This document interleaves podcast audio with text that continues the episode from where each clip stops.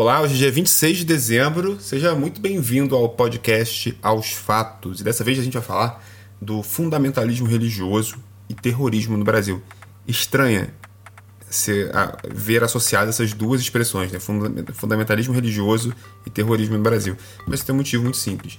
É que a gente está acostumado a, quando visualiza esse tipo de situação, pensar em ataque do mundo árabe, né, do mundo muçulmano contra é, Israel, contra os Estados Unidos ou contra a Europa, mas infelizmente eu acho que a gente teve um episódio de fundamentalismo religioso e terrorismo no Brasil. Vamos lá.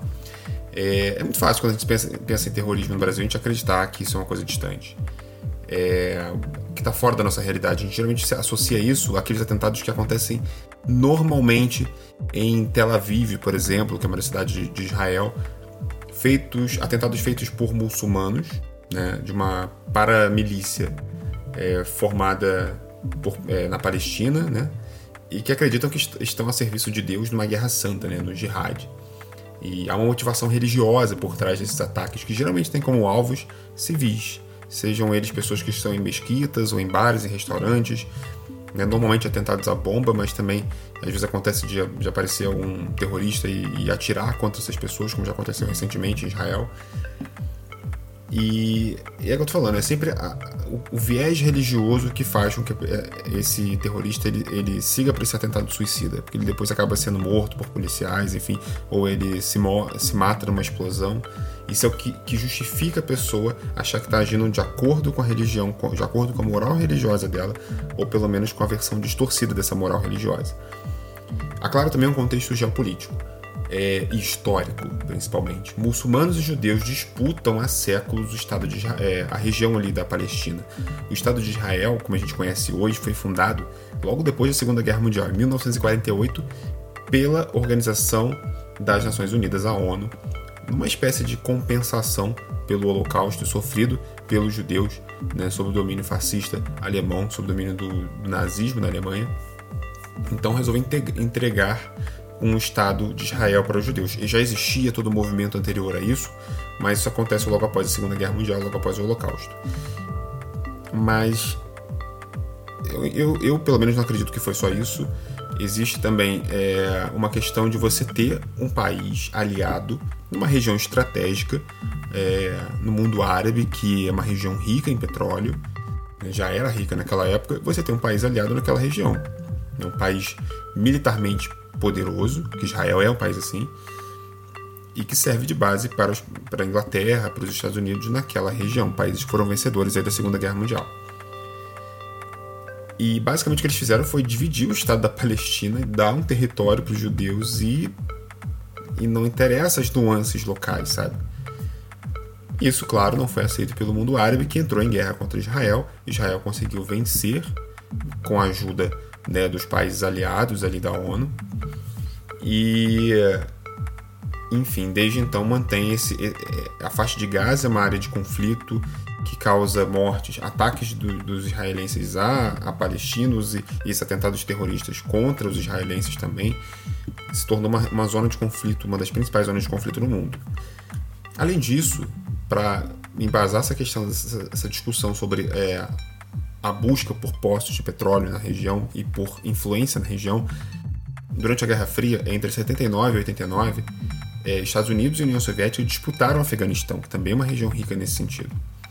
E também a gente não tem como deixar de falar da Guerra do, do Golfo, né?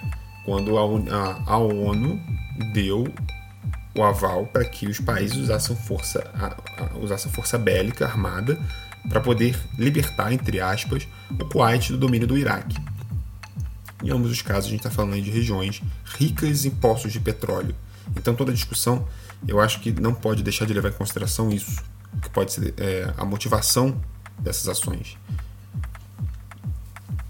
E se um, de um lado as nações é, capitalistas, e aí eu estou falando dos Estados Unidos, de Inglaterra, das nações europeias, que historicamente dominam o mundo aí desde o imperialismo, desde a corrida imperialista aí, do século fim do, fim do século XIX usam a liberdade como justificativa, do outro lado a gente tem a justificativa religiosa do fundamentalismo e do extremismo religioso que transforma essa guerra em algo além da geopolítica, em algo além da disputa por território e da, invas da invasão colonial imperialista, mas também transformar numa motivação religiosa, de que essas nações são inimigos, inimigos não só do país ou do povo, mas inimigos também da religião e da cultura.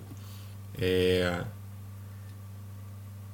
E aí a gente tem o nascimento de, de células terroristas como a Al-Qaeda, né, que foi controlada por anos por Osama Bin Laden, e também da ISIS, né, que é o Estado Islâmico. A Al-Qaeda a gente sabe que foi responsável em 2001, setembro de 2001, pelo maior atentado terrorista da história, é, derrubando dois aviões sobre as torres gêmeas do World Trade Center, né, no coração capitalista é, dos Estados Unidos, a maior potência capitalista do mundo, que foi né, um golpe e tanto né, nos Estados Unidos. Isso mudou muita coisa no país após, é, após o atentado. E também é, o caso do. Nessa última década, uma série de atentados a países da Europa, na Espanha, na Inglaterra, na, mas especialmente na França. E a França teve em 2015, no dia 13 de novembro, em Paris, em Saint-Denis, é, uma série de ataques que consistiram em fuzilamento em massa, atentado suicida, explosões e uso de reféns.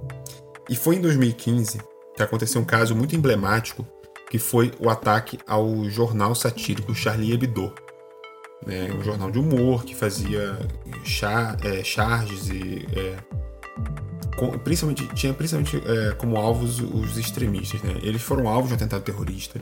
Dois homens invadiram o jornal e atiraram contra os jornalistas, mataram 12 pessoas. Eles acabaram sendo depois é, mortos numa troca de tiros com a polícia. E o Charlie é, é um jornal semanal satírico com caricaturas, piadas, mas também com artigos de fundo. É uma publicação fortemente antirreligiosa e de esquerda, de uma maneira geral, sendo que costuma publicar artigos sobre a extrema-direita, sobre o catolicismo, sobre o islamismo, o judaísmo, política e cultura. E, e geralmente fazendo críticas ao extremismo desses grupos. Né? Não é uma crítica à religião, mas uma crítica de quem usa a religião como desculpa para poder ter atos extremos. No caso desse atentado terrorista, o que atraiu a atenção dos fundamentalistas foram as charges que o jornal fez em relação ao profeta Maomé, é, e que criticava abertamente não a religião em si, mas os extremistas religiosos. Em entrevista ao jornal The New Yorker, eu não sei se eu vou conseguir acertar a pronúncia, mas um dos jornalistas do Charlie Hebdo, que é o Laurent Leger, eu acho que é isso, uh, disse o seguinte: Nosso objetivo é fazer rir. Queremos rir dos extremistas, sejam eles muçulmanos, judeus ou católicos. Todo mundo pode ser religioso, mas não podemos aceitar atos extremistas. Então, o humor que o Charlie Hebdo faz, e fazia já na época, é um humor de resistência, é um humor crítico para ele não critica a religião em si, mas critica a moral da, da religião né, através de símbolos. Então foi dessa forma que o jornal agiu e foi dessa forma que ele atraiu os extremos. Né? Justamente o combate ao extremismo gerou um ato extremo. Né? E dois, aconteceu, dois homens armados invadiram. Mais tarde, a Al-Qaeda assumiu a, a, a autoria do, do atentado né, e alegando que o que o jornal fez foi uma ofensa religiosa, enfim. Uma religião que o que a gente entende que religião é, tem o papel de propagar a paz, enfim, a, a tornar as pessoas é, melhores do que são, foi uma desculpa para um atentado terrorista que matou 12 pessoas.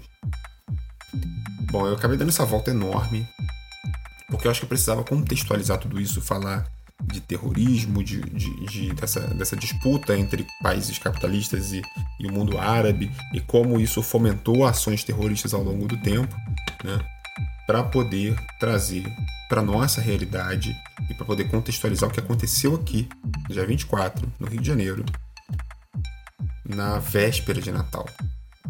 É, um atentado terrorista foi realizado contra a sede da produtora do grupo Porta nos, dos Fundos, aconteceu na, no, na véspera de Natal, então quer dizer, a data tem uma importância nesse, nesse sentido. Tacaram dois coquetéis molotov em direção à portaria. É, nesse momento não tinha quase ninguém lá, só tinha o vigias trabalhando, que também correram riscos, podiam estar no, no local onde foram arremessados o, o coquetel. E eles acabaram por estarem ali e conseguiram é, conter as chamas e evitar que aquilo se tornasse um incêndio de grandes proporções. Ah, o grupo. Esse ataque aconteceu na sede que fica no bairro Maitá, na zona sul do Rio. E o grupo depois emitiu uma nota de repúdio dizendo que condena qualquer ato de violência e por isso já disponibilizou as imagens das câmeras de segurança para as autoridades e espera que os responsáveis pelos ataques sejam encontrados e punidos. Né? Então ele não atribui o ataque a ninguém específico. Né? E o comunicado deles diz ainda que voltará para se manifestar, se, vai se manifestar em breve com mais detalhes, é, à medida que tiver mais informações em, relação à investigação, claro.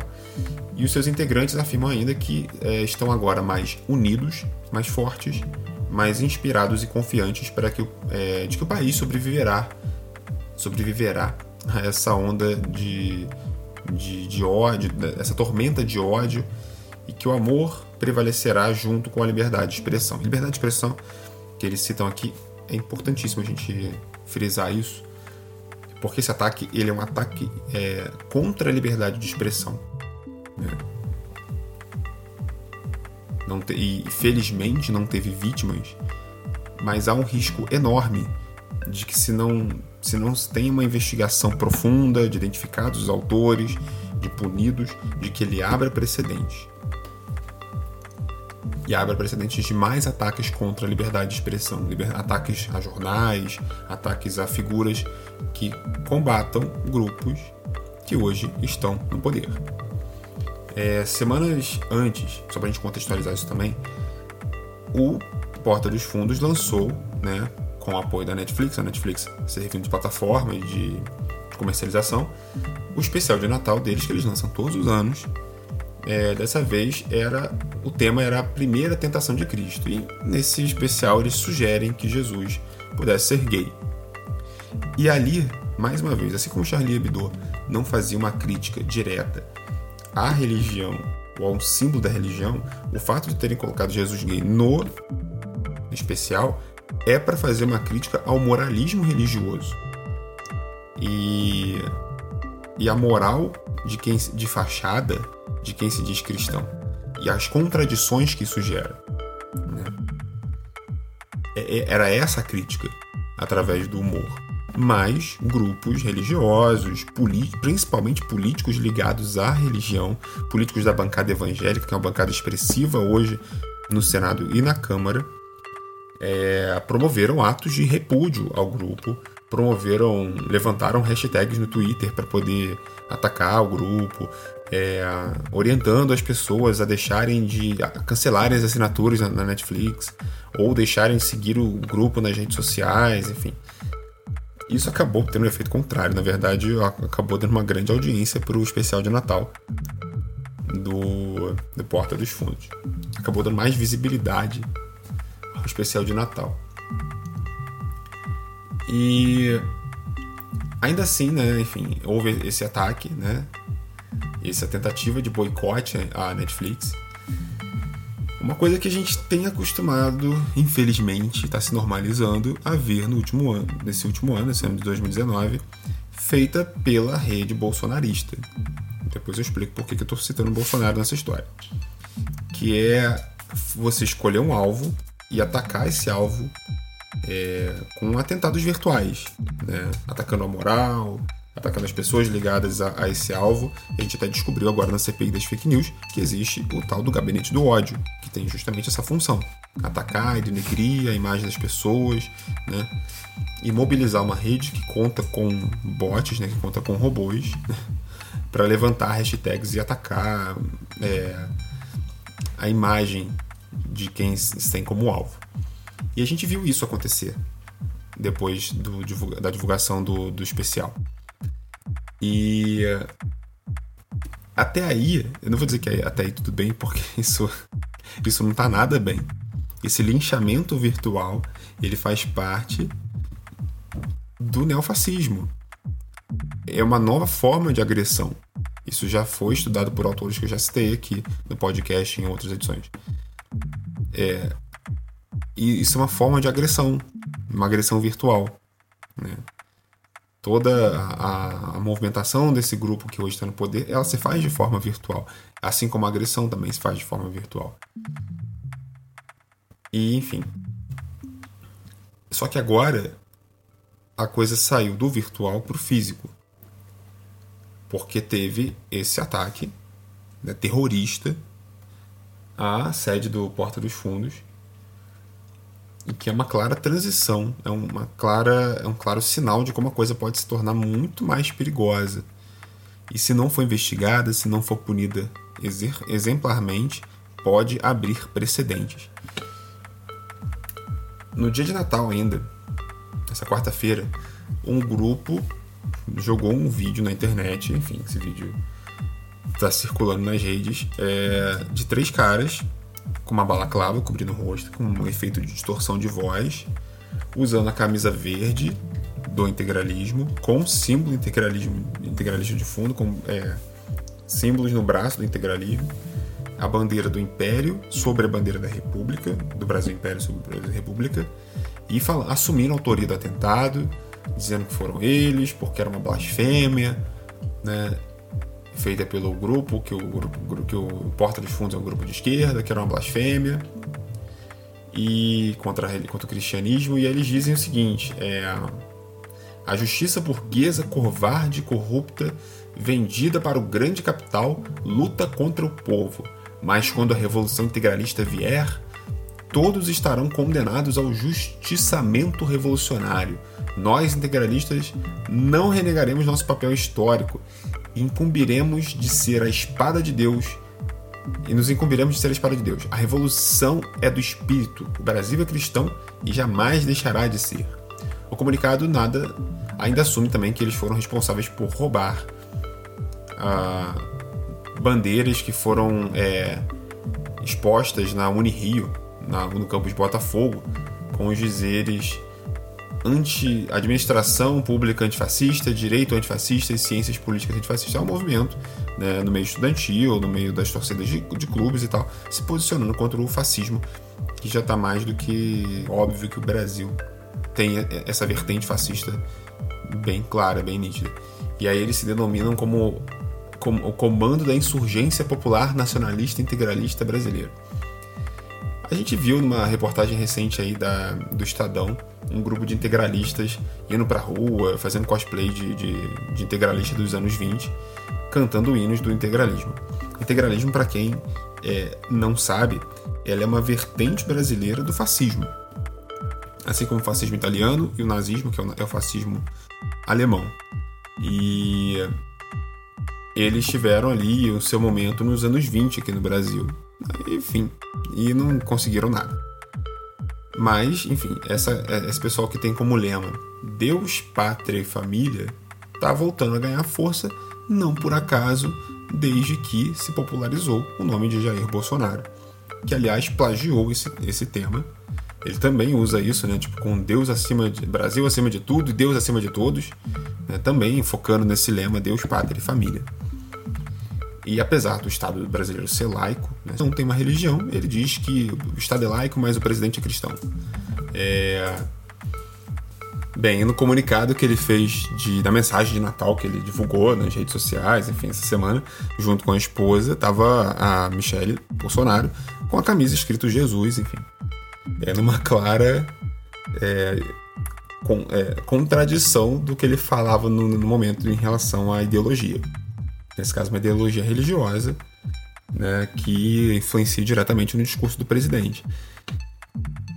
E, e vai além disso, não é só porque ele é, é o presidente é, e se declara abertamente cristão. As atitudes dele não tem nada a ver com isso, com o cristianismo, mas tudo bem. Ele tem na base de seu eleitorado os evangélicos. Não por acaso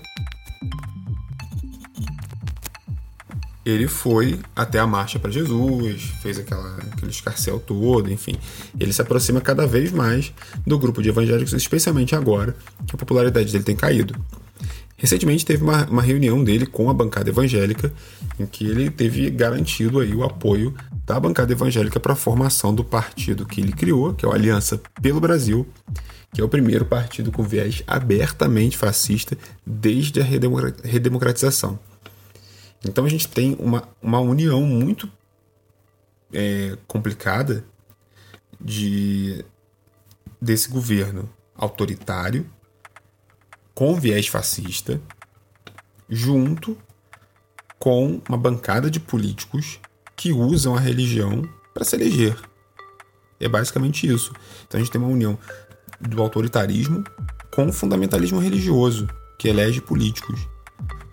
A gente viu no caso da Bolívia o que, que pode acontecer. É... Essa base neopentecostal ajudou a dar um golpe de Estado na Bolívia.